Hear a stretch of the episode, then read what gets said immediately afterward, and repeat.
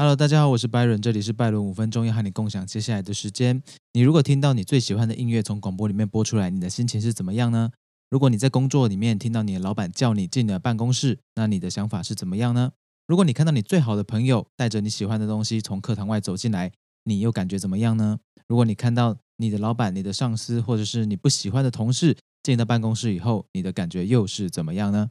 每天经过那些咖啡店，经过早餐店，你闻到了咖啡的香味，你闻到了面包的香味，你的感觉又是怎么样呢？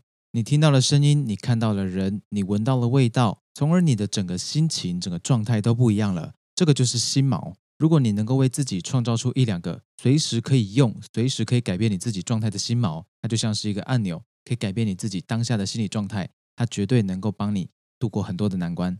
回想你自己感到真的很兴奋、真的很亢奋、情绪很激动的时候，你去重温那个时候发生了什么事情，你的感受怎么样？你现在的情绪就会变得跟当时可能几乎是一样的强烈。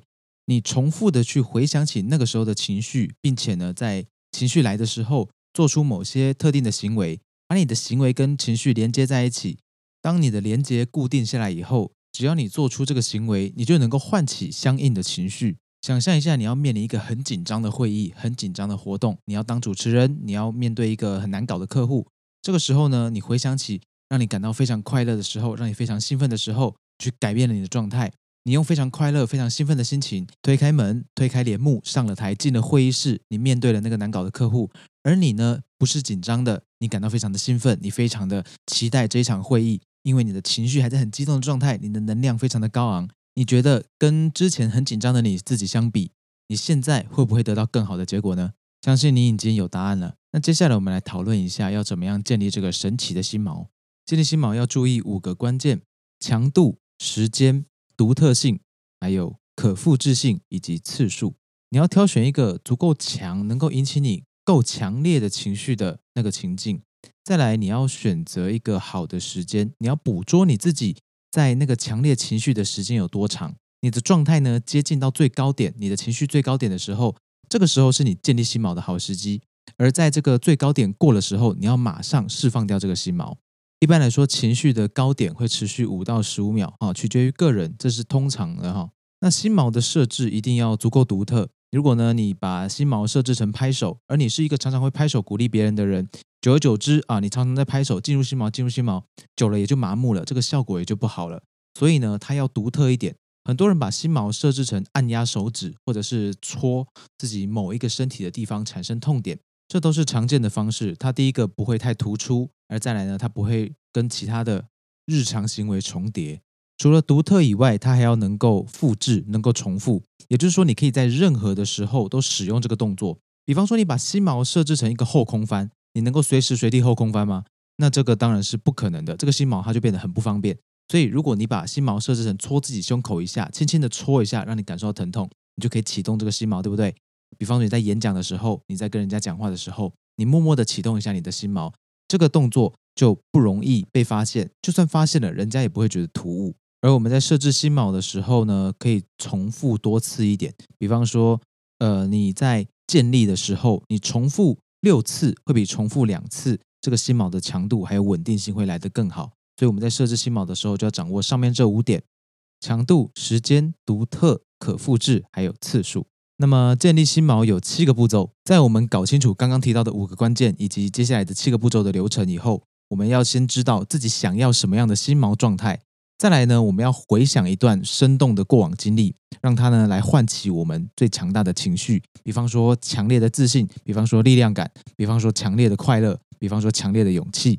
然后你要把自己融入在这个事件里面，你要想象自己正在经历那一件事情，你身临其境，不要只是想，你要看到，你要听到，你要闻到，你要碰到，你的五感，你的整个人都要在那个情境里面。在情境把你的情绪带到最高峰的时候呢，建立你的心锚。比方说，你的情绪现在正在亢奋的时候，你的食指跟拇指用力的捏在一起。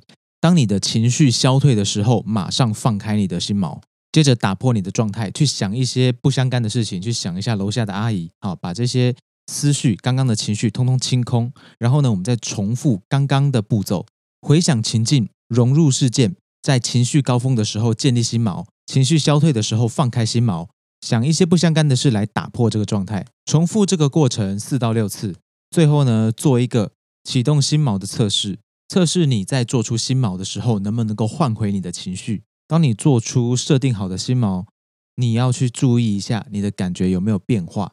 如果你想要同时建立好几个心锚的话，你一个心锚可能需要有两个例子、两个情境；三个心锚的话，你就需要六个例子；四个心锚，你可能会需要八个情境。如果你只需要一个心锚的话，你可以用好几个不同的情境，但是用同一个心锚动作、同一个情绪来不断的堆叠出你这个心锚的强度，这也是可行的。那么你可以在呃测过一两次上面的步骤以后，去试试看你这个心锚有没有一点小成效。如果实际上它并没有效果，你没有设定成功，那么你要尽早结束你现在在做的事情。